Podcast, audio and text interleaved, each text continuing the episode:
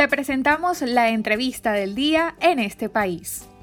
Bienvenidos al Bazar y el pasado jueves 12 de noviembre, el Movimiento de Educación Popular y Promoción Social Fe y Alegría Venezuela se activó de nuevo con otra protesta digital por una causa justa bajo la etiqueta Maestros con Salario Justo en fe y alegría. Se sigue trabajando para que se cumpla con el derecho a la educación, pero también se exigen salarios dignos para una vida digna. Y es por esto que el día de hoy vamos a estar conversando en este país con el profesor Rafael Peña, director del Instituto Técnico San José Obrero de Fe y Alegría.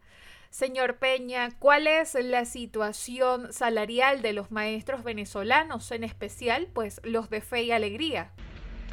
La realidad del salario de un docente es denigrante, de miseria, es una humillación para el ejercicio más elemental que es el de educar.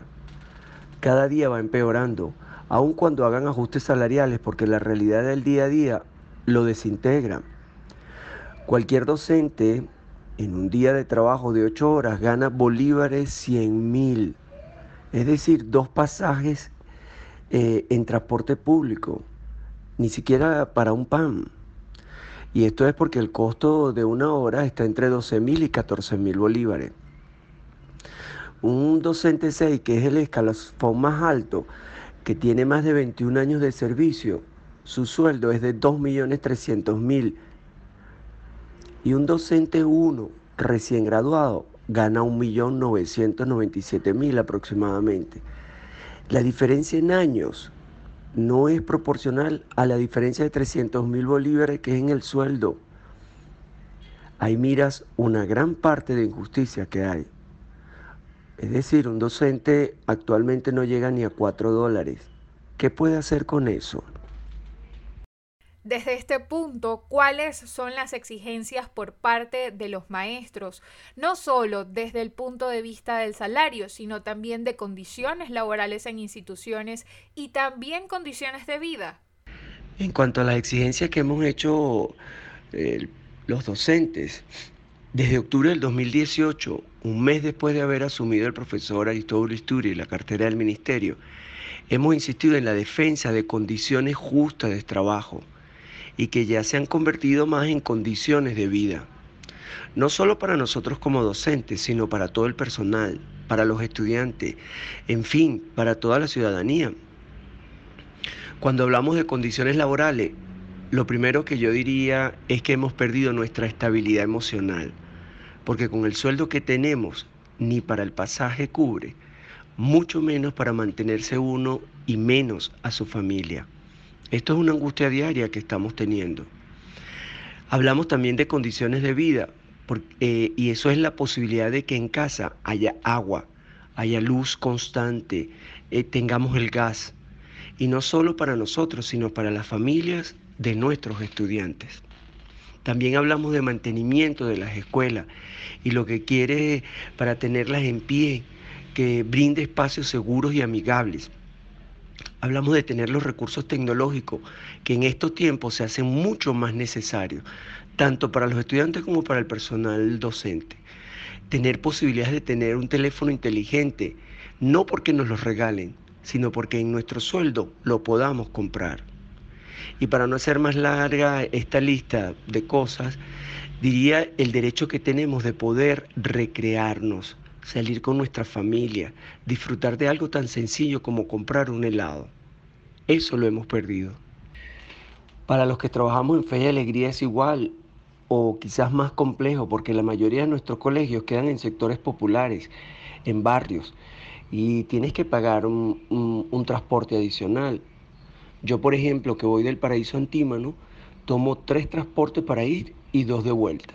Es decir, casi 250 bolívares diario. Ni siquiera la prima de difícil acceso, que es un 20% del sueldo, te alcanza para cubrir el pasaje de un mes. Eso evidentemente es en proyección, porque aun cuando hoy en este tiempo estoy yendo al colegio eh, casi todos los días em, por este tiempo de atención, eh, si voy todos los días, del mes, bueno, difícilmente sería poderlo cubrir. Desde Fe y Alegría, profesor Peña, ¿cómo enfrentan este escenario de la educación en tiempos de COVID? ¿Cómo mantener en todo caso la motivación para seguir con los estudios? En este contexto es difícil mantener motivados los estudiantes en estas dinámicas, más cuando hay la necesidad en casa por alimentación. Diría yo que principalmente esa es la causa y tienen que salir a trabajar o hacer algo los muchachos.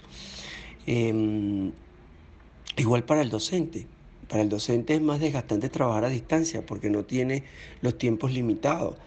Eh, más porque, bueno, eh, quieres atender a los chamos, a los padres que también te están contactando, llamando, haciendo consultas, pero también tú tienes tus propias ocupaciones y tienes una familia que atender.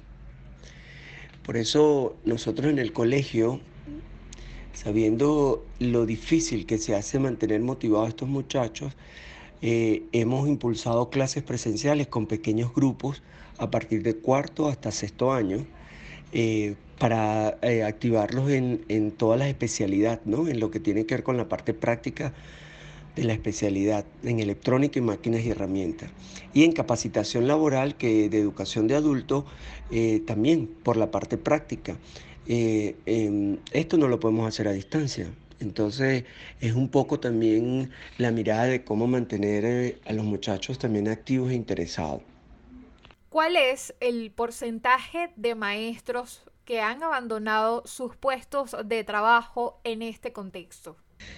En este caso, debo decirte que yo no tengo el porcentaje exacto de maestros que han abandonado el puesto de trabajo, pero ya el hecho de que en una escuela falte un maestro o un profesor, ya hay un daño importante en el estudiante. Em, me recordaba que un reporte de la BEC hace como dos semanas, si, mal no recuerdo, indicaba que había como más de 1.300 vacantes en los colegios ABEC a nivel nacional. Seguro que serán más. Y mm, sin contar que en los colegios oficiales, tengo entendido, que hay muchos más que no están asistiendo. Yo quiero aprovechar también esta oportunidad para darle mi solidaridad y reconocimiento a mis colegas de los colegios oficiales por la justa defensa que están haciendo en cuanto a las condiciones de trabajo. También pido su comprensión en relación a que los colegios católicos si es verdad, estamos atendiendo a nuestros estudiantes con limitaciones, pero quiero que sepan que es porque tenemos un compromiso en la defensa del derecho a la educación a la par de la exigencia del derecho de las condiciones de trabajo. No quiero generalizar, pero los colegas que conozco se dedican a vender embutidos o comida, otros a dar clases de tarea dirigida que les pagan mucho más sin salir de casa. Otros en trabajos particulares, en empresas o talleres. Y, y, esto hace más grave aún la situación, porque si en enero arrancamos con clases presenciales, muchos son los que van a renunciar, porque ahorita están por el compromiso con su vocación. Pero es que la necesidad de subsistir te lleva a buscar eh, mejores ingresos para no morir de hambre, ni tú ni tu familia. Y le recordamos a nuestra audiencia que el día de hoy estamos conversando en este país con Rafael Peña, él es director del Instituto Técnico San José Obrero de Fe y Alegría.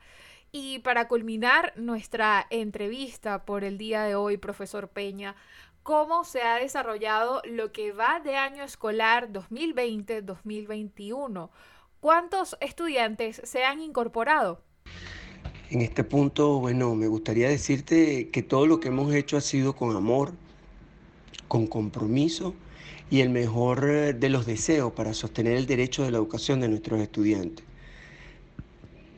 Pero también debo decir que, y debo reconocer, que ha sido con tropiezos y con atropellos inclusive, porque al no tener estas condiciones ni los estudiantes ni el personal se hace más cuesta arriba cómo mantienes los saldos y los megas para estar activo en las actividades, tanto para enviarlas como para recibirlas.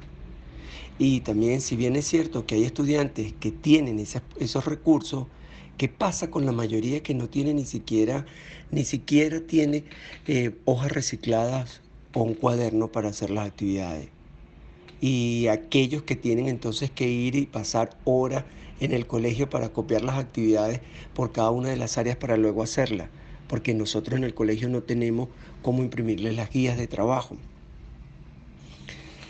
En nuestro colegio hay dos programas, uno de media técnica con 453 estudiantes, de los cuales en el monitoreo continuo que, se hace, que hacen los profesores guía, han cumplido con la entrega de la actividad de 446, es decir, nosotros tenemos un 98% de nuestros estudiantes que han respondido.